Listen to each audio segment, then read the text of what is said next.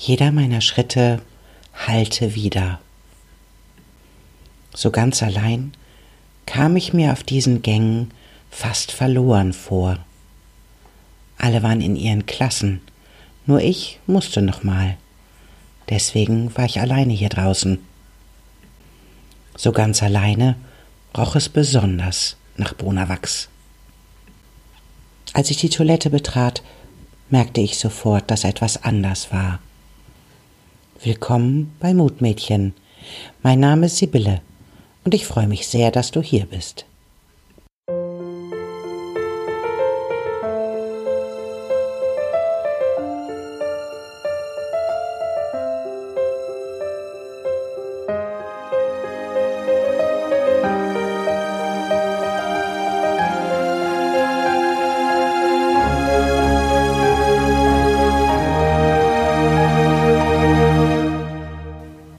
Zurück zur Geschichte. Ich war noch nicht einmal acht Jahre alt. Und deswegen war es besonders ungewöhnlich, dass es hier auf der Mädchentoilette nach Zigarettenrauch roch. Ich betrat eine der freien Kabinen und flüsterte Hey, was machst du? Das war nicht besonders originell, aber es traf den Kern. Eine Stimme antwortete prompt. Was glaubst du, was ich hier mache? Ich erkannte die Stimme sofort. Es war eine Mitschülerin aus der Parallelklasse. Neugierig wie ich war, stieg ich auf die Toilette und schaute über die Trennwand. Und dann sah ich es mit eigenen Augen. Das Mädchen hatte eine Zigarette in der Hand und zog daran und schon im nächsten Moment pustete sie mir ihren Qualm direkt ins Gesicht. Ist was? fragte sie und blickte mich dabei herausfordernd an. Nö, sagte ich lapidar, obwohl es wirklich ein ungewöhnlicher Anblick war, in diesem Alter ein Kind mit einer Zigarette zu sehen. Aber halt die Klappe, sagte sie. Daran, sie zu verpetzen, hatte ich noch gar nicht gedacht. Das gehörte sich auch irgendwie nicht in diesem Alter. Das war doch irgendwie Verrat, oder? Im Moment wusste ich gar nicht so richtig, was ich davon denken sollte und was ich davon halten sollte, also stieg ich von der Toilette wieder runter und machte das, wofür ich eigentlich hergekommen war. Währenddessen verließ sie die Toilette und verschwand. Während ich mir die Hände wusch, öffnete sich die Tür und eine weitere Person kam herein. Es war die Sportlehrerin. Sie holte einmal tief Luft und fragte mich dann, Sag mal, hast du hier geraucht? Ich schüttelte mit dem Kopf. Das schien sie nicht besonders zu überzeugen, denn sie kam auf mich zu und roch an meinen Haaren. Du riechst doch nach Rauch, sagte sie, und ich erinnerte mich daran, wie mir das Mädchen ihren Rauch ins Gesicht gepustet hatte. Ja, aber ich hab nicht geraucht, antwortete ich. Ungläubig blickte mich die Sportlehrerin an. Du kannst mir das ruhig sagen, Sibylle, wenn du geraucht hast. Aber ich hab nicht geraucht, sagte ich. Ihr Blick sprach Bände und ich wusste sofort, dass sie in den nächsten fünf Minuten meine Mutter anrufen würde, weil ich vermeintlich in der Toilette geraucht hatte. Ist manchmal wirklich von Nachteil, wenn man in einer kleinen Stadt aufwächst, wo die Sportlehrerin gleichzeitig die eigene Patentante ist. Ich habe wirklich nicht geraucht, gab ich zum Besten, aber ich sah schon, das machte alles gar keinen Sinn. Ihr Blick verriet, dass sie mich für den Schuldigen hielt. Da hätte es sicherlich noch nicht einmal Sinn, wenn ich petzen würde. Am Mittag stellte mich meine Mutter zur Rede, und ich versicherte ihr, dass ich nicht geraucht hatte. Nach einem Vortrag darüber, ob ich Geheimnisse haben müsste und dass ich jedoch alles verraten könnte, versicherte ich ihr erneut, dass ich nicht diejenige gewesen sei, die geraucht hätte. Und ich sah in ihren Augen, dass sie mir nie ganz glaubte. Alles, was ich dazu sagen konnte, erschien, als würde ich mich rechtfertigen. Und der letzte Zweifel war nie ganz beseitigt worden, obwohl sie sagte, wenn du das sagst, dann glaube ich es dir. Vielleicht kennst du dieses Gefühl auch, dass dir jemand etwas unterstellt, was du definitiv nicht getan hast. Und du diesen Zweifel nie ganz ausräumen kannst, weil alles, was du dazu sagen könntest, das würde den Eindruck erwecken, als würdest du dich rechtfertigen. Und weil du dich so, so gut rechtfertigen kannst, sagt der andere irgendwann, okay, ich glaube dir. Das ist aber nicht das gleiche, wie dir zu glauben, dir zu vertrauen, dass du die Wahrheit sagst. Wie gehst du mit diesen Gefühlen um, die dadurch entstehen, dass jemand anders über dich etwas denkt, was du nicht willst, was er denkt?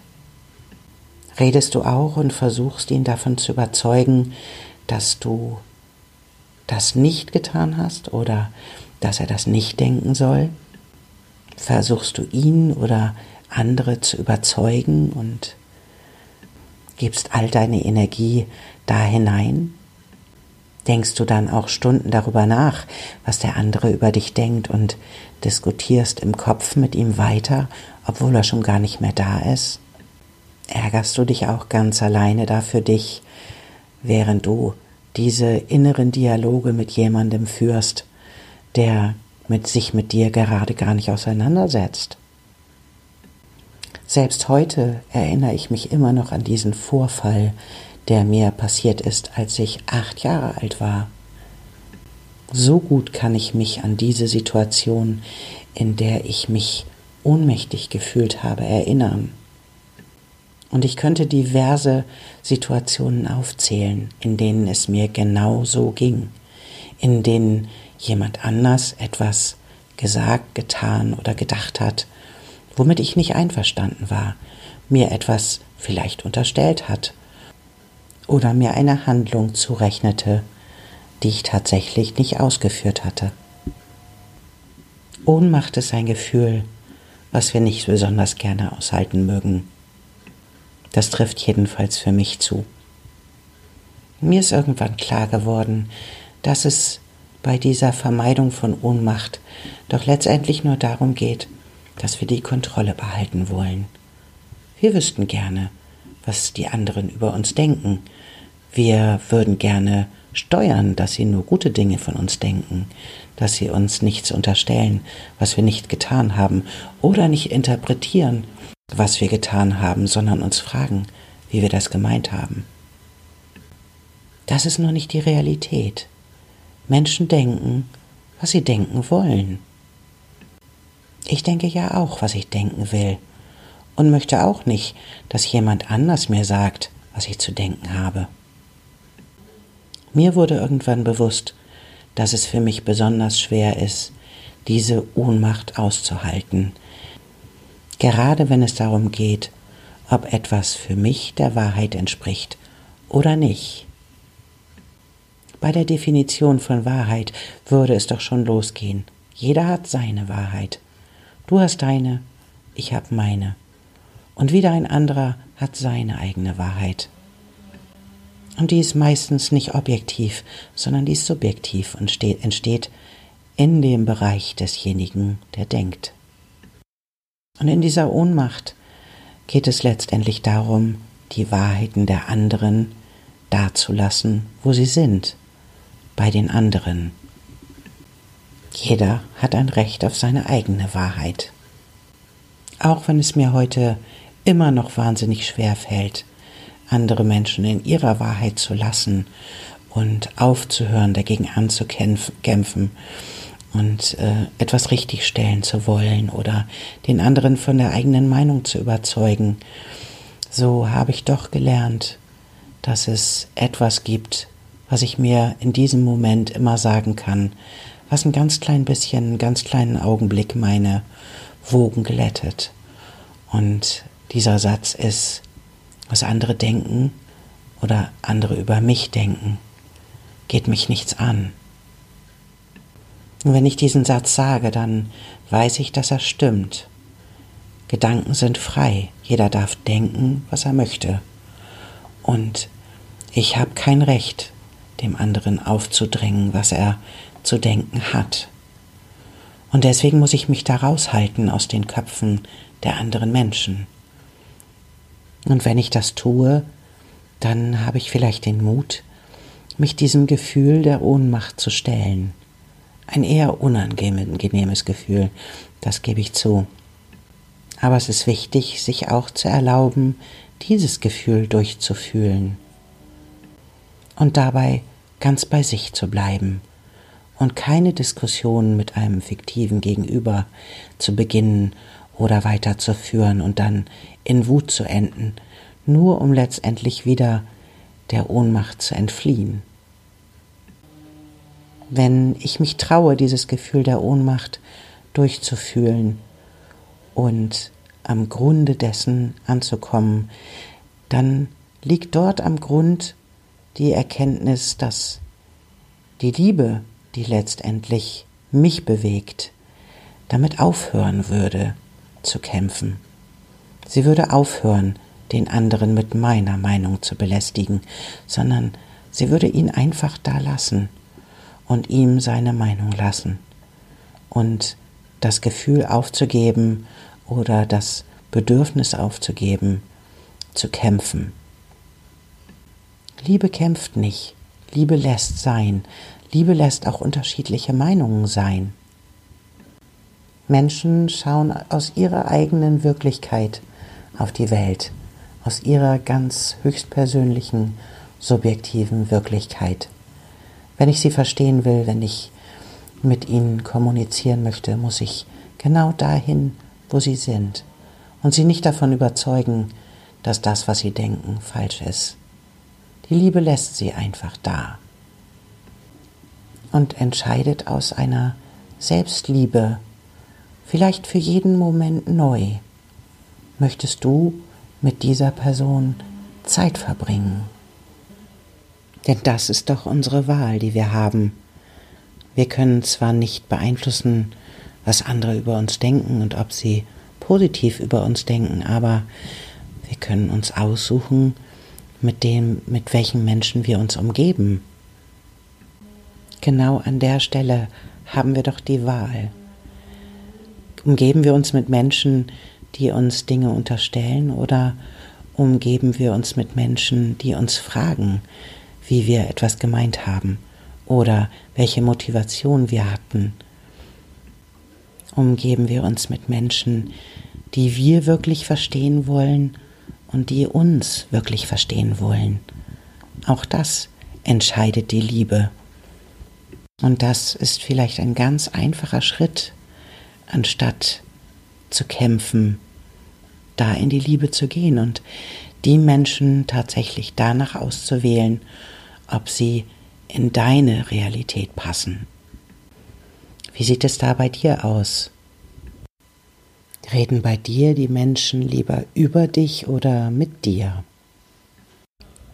Denken die Menschen in deiner Nähe das, was sie denken wollen, oder fragen sie dich nach deiner Motivation und nach dem, was dich bewegt? Wollen die Menschen dich tatsächlich verstehen? Und möchtest du sie verstehen? Das ist deine Wahl, deine Wahl deiner eigenen Realität. Ich kann für mich sagen, dass ich viele, viele Situationen und sehr viel Zeit auch dafür gebraucht habe, um zu dieser Erkenntnis zu kommen, dass ich den Menschen ihre Gedanken und ihre Meinung lassen möchte und dass ich mich dann aus solchen Beziehungen zurückziehen möchte.